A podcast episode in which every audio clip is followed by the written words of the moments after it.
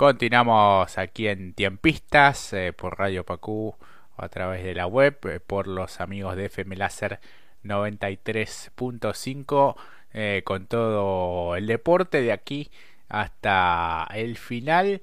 en el día de hoy se conoció que bueno, la selección argentina de básquet tiene nuevo entrenador después de lo que fue el alejamiento de Sergio Oveja Hernández, Brian. Sí, porque Néstor Che García es el nuevo técnico de la selección argentina de básquetbol. El entrenador, entrenador bahiense Néstor García, con un amplio recorrido en el básquetbol nacional e internacional, fue confirmado de forma oficial como el sucesor de Sergio Hernández al frente del seleccionado de básquetbol. Es un día muy especial porque si bien yo dirigí en otros ocho países, me siento muy argentino y deseaba esta oportunidad. Es algo increíble porque estuve en, por todos lados, pero en el final quería dirigir a nuestra selección. Ya lo hice en aquel sudamericano del año 2017 y antes como asistente de Julio Lamas en el Proolímpico. Esto será otra cosa. Hoy verdaderamente siento que hice una carrera, así lo declaró en eh, Néstor García con este, la gente de la Confederación Argentina de básquetbol. Este entrenador de 56 años viene de dirigir a San Lorenzo, donde fue campeón del Super 20 en el año 2019 y además en su extensa carrera también logró títulos con Peñarol de Mar del Plata en la Liga Nacional de 1994 y en el exterior con Trotamundos Carabobo y Marinos Anzoategui, ambos de, la, de Venezuela, y también eh, Miuga de Uruguay, dirigiendo a Guaros de Venezuela, salió campeón de la Liga de las Américas en el año 2016 y además dirigió a las selecciones de Venezuela y la República Dominicana. Eh, un amplio currículum tiene este entrenador, es eh, Néstor García, que es el nuevo entrenador de la selección de básquetbol, y en Argentina había sido técnico de estudiantes de Bahía Blanca, de Boca, Libertad de Sonchales, Argentinos de Junín, Atenas de Córdoba y el equipo de Quimsa. Así que con un amplio recorrido, Néstor García es el sucesor de Sergio Hernández al frente del seleccionado masculino mayor de básquetbol. Y pasamos ahora a retomar, a hablar un poquito de fútbol, donde la FIFA confirmó los días de las próximas fechas de las eliminatorias, Jorge.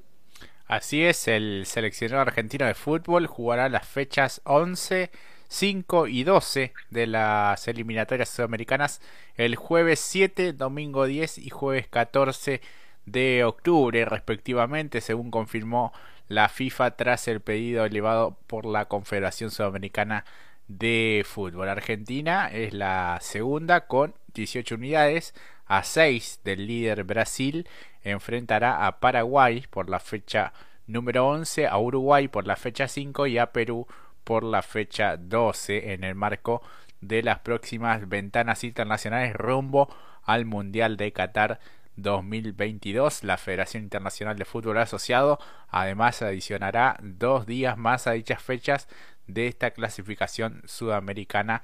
La CONMEBOL, por su parte, solicitó a las asociaciones miembros la confirmación de los horarios, ciudades y sedes que se darán a conocer de manera oficial en los próximos días. Hay lindos partidos, Brian, te digo, la fecha 11 que se va a disputar el jueves 7 de octubre, Uruguay-Colombia, Perú-Chile, Venezuela-Brasil, Ecuador ante Bolivia y ya pasamos a lo que será el día domingo 10 de octubre por la fecha 5, Colombia ante Brasil, Venezuela recibiendo a Ecuador, Bolivia eh, local ante Perú y Chile-Paraguay.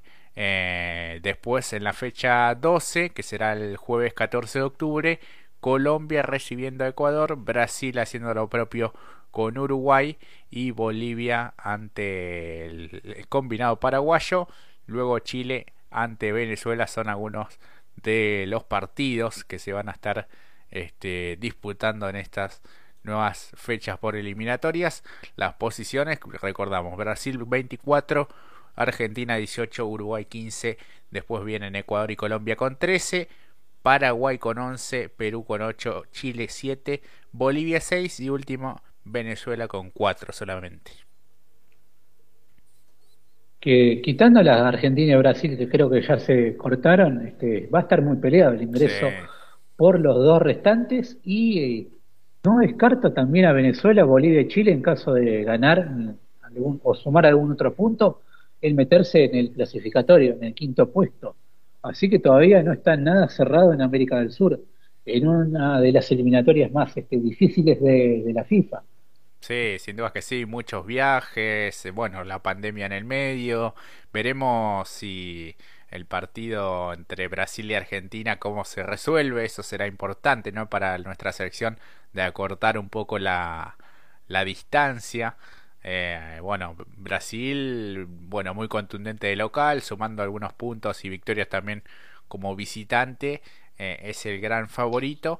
Pero lo de Argentina, bueno, después de lo que significó ganar la Copa América, viene con ese envión y parece no, no terminar y no queremos que termine. No, y recordando lo que fue la sufrida eliminatoria pasada, el último partido no sabíamos, este, así que comparándola con la eliminatoria pasada y esta, la verdad que ha sido eh, un gran crecimiento de la selección argentina ya con 18 puntos y de sumar dos victorias eh, más uno supone que se corta y finalmente va a ir al Mundial sin ningún tipo de complicación a lo que fue el Mundial de Rusia, donde le sufrimos hasta el último partido con, con Ecuador, donde Messi hizo también tres goles. Este, pero bueno, este, un gran crecimiento de los campeones de América, merecidos campeones. Para, y bueno, pasamos ahora a hablar de, tenis, porque Diego Jordan ha perdido un lugar en el ranking mundial después de lo que fue el abierto de los Estados Unidos. Rafael Nadal salió hoy del top 5 además de este ranking mundial y Dio Jordan retrocedió un lugar al puesto número 15 luego de haberse realizado el haga su participación en el abierto de los Estados Unidos, el último Grand Slam de los cuatro que hay en esta temporada. El mallorquín ausente en este año en Nueva York ocupó ininterrumpidamente una de las cinco primeras posiciones del escalafón del ATP desde el 24 de abril del 2017, cuando saltó al quinto lugar desde el séptimo. Schwarman, en tanto, continúa en una leve tendencia a la baja que se inició el 19 de octubre del año pasado al caer del octavo al noveno peldaño del ranking de la ATP y después este top ten se ordena con el serbio Novak Djokovic con el primer lugar, seguido de el ruso Daniil Medvedev, que es el actual campeón del abierto de los Estados Unidos. El griego eh, Tsitsipas ocupa el tercer puesto, luego lo sigue Alexander Zverev en el cuarto, Andy Rublev en el quinto, Nadal en el sexto, después en el séptimo puesto el italiano Matteo Berrettini, para este, continuar con Dominic Thiem en el octavo lugar, el suizo Roger Federer en el noveno y cierra Casper el noruego, en la décima posición. Y en cuanto a los argentinos, se ubican entre los 100 primeros, además de Diego Schwarman, eh, Federico Del que avanzó un puesto en el número 46, Federico Coria, que también avanzó un puesto para ubicarse en el puesto 61 Facundo Bactis, un gran crecimiento de este joven argentino que eh, escaló 13 posiciones y ahora es el número 67 del mundo y también Guido Pela sumó tres lugares para moverse al número 82 eh, del ranking entre los 100 este, mejores tenistas del planeta. Y en tanto que Nadia Podoroska, actual 39, perdió dos posiciones en la clasificación de la WTA que lidera la australiana Ashley Barty, también la joven británica Emma Rauncanau, sorprendente ganadora del abierto de los Estados Unidos, tan solo con 18 años, trepó 127 puestos y ahora es la número 23 del mundo. Así que bueno, este, perdió un lugar en, luego de haberse disputado el abierto de los Estados Unidos. Así es, así que bueno, veremos cómo continúa la campaña deportiva del EP, que es una de las mejores raquetas eh, sin dudas de la Argentina. Así que bueno, eh, lo único que queda por completar ya sobre el final. Eh, bueno, hoy estuve en el estadio Ricardo Puga, donde Atlas empató 1 a 1 ante Claypole. El partido comenzó más tarde por eh, la demora en la llegada de la delegación visitante. 1 a 1 finalmente. Este, Garcino a los 36 del primer tiempo colocó el 1 a 0 para el visitante, para Claypole. Y faltando 11 minutos para el final en la etapa complementaria, eh, Fernando Maldonado, que había ingresado en el segundo tiempo, colocó el 1 a 1 para el equipo de Néstor Retamar, que cortó la racha de derrotas consecutivas, pero todavía no logra sumar de a 3. Se le ha complicado un tanto este torneo clausura, Brian.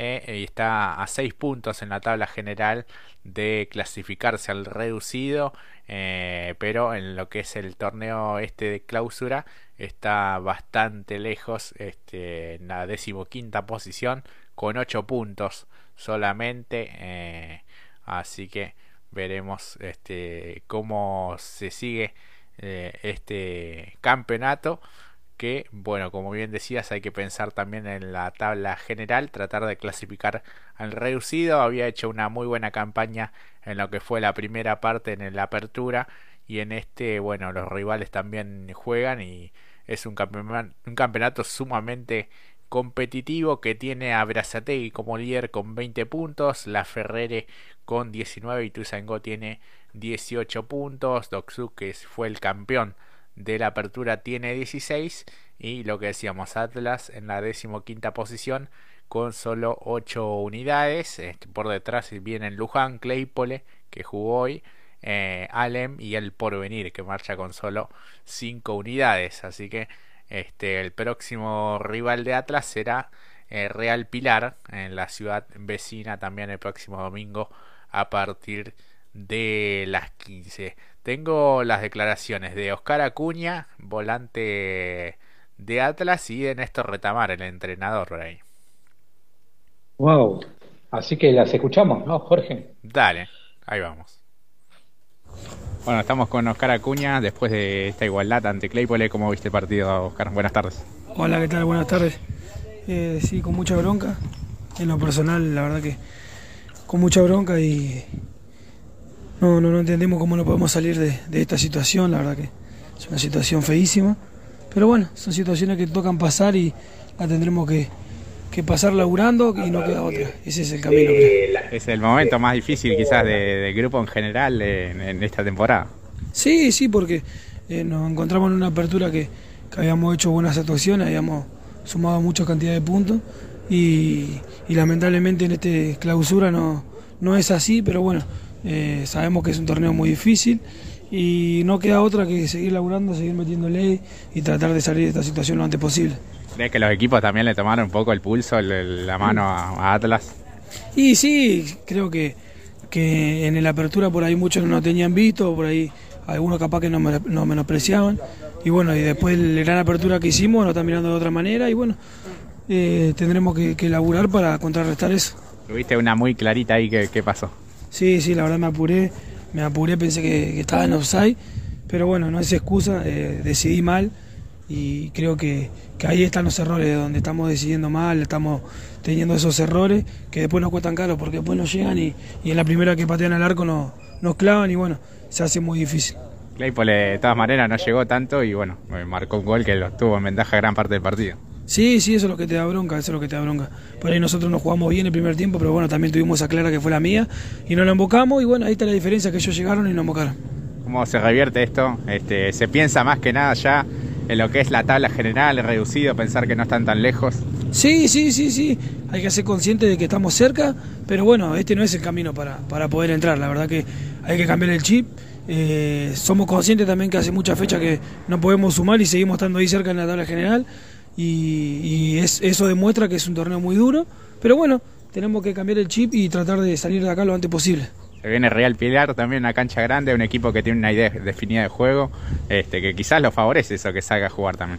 Sí, sí, es un rival que por ahí en la tabla no, no, no es lo que, lo que juega, lo que, lo que propone, y es un rival muy duro en una cancha grande, y espero que nos favorezca para nosotros poder hacer otro juego también. Bueno, Chichi, éxitos y, fuerza para lo que viene. Bueno, dale, muy amable. Gracias. Chao. Vamos con Néstor Retamar, entrenador de Atlas después de esta igualdad. Néstor, buenas tardes, ¿cómo viste el partido? Ah, bueno, fue un partido que ellos de entrada jugaron bien, nos pudieron convertir y, bueno, después hicimos un par de cambios para ser más ofensivo, arriesgamos un poquito abajo y pudimos convertir el, empate que creo que era lo más justo. Eh, líneas generales, ¿cómo lo ves al equipo? Bueno, venían de algunos resultados malos. Y bueno, hemos perdido injustamente los partidos anteriores, pero perdés. Y hoy por lo menos necesitamos salir de esa racha negativa. Queríamos con un triunfo, pero bueno, por lo menos sumamos un punto. Este es el momento más complicado quizás del grupo en general este, en esta temporada, ¿no? bueno, porque los resultados en esta fecha no, no se dieron, pero el, grupo está bien, el equipo responde, entrega todo y eso es lo importante para un técnico. En cada partido vas pensando diferentes alternativas tácticas. Este, bueno, hoy terminaste con, varios delanteros este, en ataque y demás. Sí, como te dije, teníamos que arriesgar, a ver si nos quedaban una y por suerte salió. Se viene Real Pilar también, un equipo que tiene una idea de juego definida. Este, ¿Eso quizás le favorece al juego de Atlas? En cancha grande siempre hemos hecho buenos partidos, vamos a a un, un equipo que trata bien la pelota y pero nosotros también en cancha grande lo hacemos bien, así que va a ser un lindo partido. Bueno, Néstor, muchas gracias y fuerza. Gracias, viejo.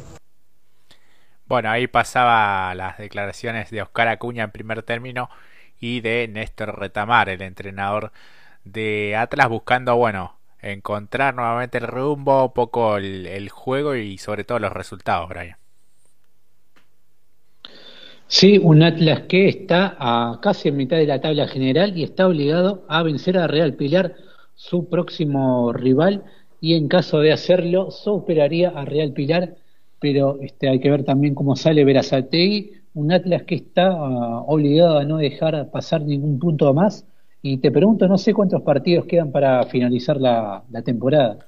Y quedan algunos, este, estamos más o menos a, a mitad de campeonato este, y será importante que empiece a, sumar de, a tres. Creo que de hilvanar en el, mejor de los casos algunos resultados eh, positivos eh, se puede prender allí en lo que será bueno la clasificación nada más y nada menos que al reducido. Este, esto tiene que ver con la suma de los dos campeonatos. Estamos en la fecha 28 eh, y este, quedan 10 fechas más todavía. Así que bueno, 10 fechas, un reparto de puntos importantes en los que eh, deberá, bueno, ponerse este, al hombro esta campaña y tomarlo como un sprint final este, y pensando sobre todo en la, en la tabla general ya. Por eso, este, en estas últimas fechas Atlas está obligado a no dejar este, pasar oportunidades, está con 35 puntos en la novena ubicación de la tabla general y un poco más abajo en el clausura con tan solo eh, 8 puntos en la posición número 15, así que sí, momento clave para el equipo de General, General Rodríguez de no dejar pasar ninguna oportunidad más para al menos pelear y meterse en el reducido, lo que sería un gran logro para el equipo teniendo en cuenta que es un equipo recientemente ascendido, así que sería otro envío anímico más al que ya tuvo al principio de año. Claro, sí. Después, bueno, en el reducido es eh, los famosos mano a mano y ahí puede pasar cualquier cosa y bueno, los equipos de retamar eh, eh, de Atlas entregan siempre un plus. Este, lo importante es como bien él decía, el grupo está bien, los jugadores se entregan al, al máximo y los que ingresaron realmente pudieron este, doblegar un poco al, rival y bueno, llegar al, al empate. Estuvo cerca también del, del, triunfo, lo pudo haber perdido eh, porque así es el, el, fútbol, pero bueno, este, deberá mejorar algunos aspectos este, para que no, no seguir sufriendo y penando eh, en esta parte del torneo. Así que Brian, siendo las 21, nos vamos despidiendo, querido amigo. Bueno, se nos va otro programa de tiempistas, ya pasadas las nueve de la noche, así que Jorge, me voy despidiendo. Hasta la próxima semana cuando volvamos a hacer por Radio Pacú y FM Láser tiempistas. Así que bueno, se ha ido volando el programa el día de hoy. La verdad que sí, ha pasado bastante, bastante rápido, lo hemos pasado muy bien, hemos hablado de todo un poco. Este, esperemos que lo hayan disfrutado también del otro lado. Muchas gracias a Manu Romero por hacer el duplex con FM Láser, eh, a la gente de Atempo Live y obviamente a todos los que nos escuchan y siguen en Radio Pacu. Así que un gran abrazo para vos, Brian. eh, y para toda la, la gente naturalmente. Igualmente, querido colega, amigo, nos despedimos hasta la próxima semana. Así es, un gran abrazo, a seguir cuidándose como siempre y será hasta la próxima.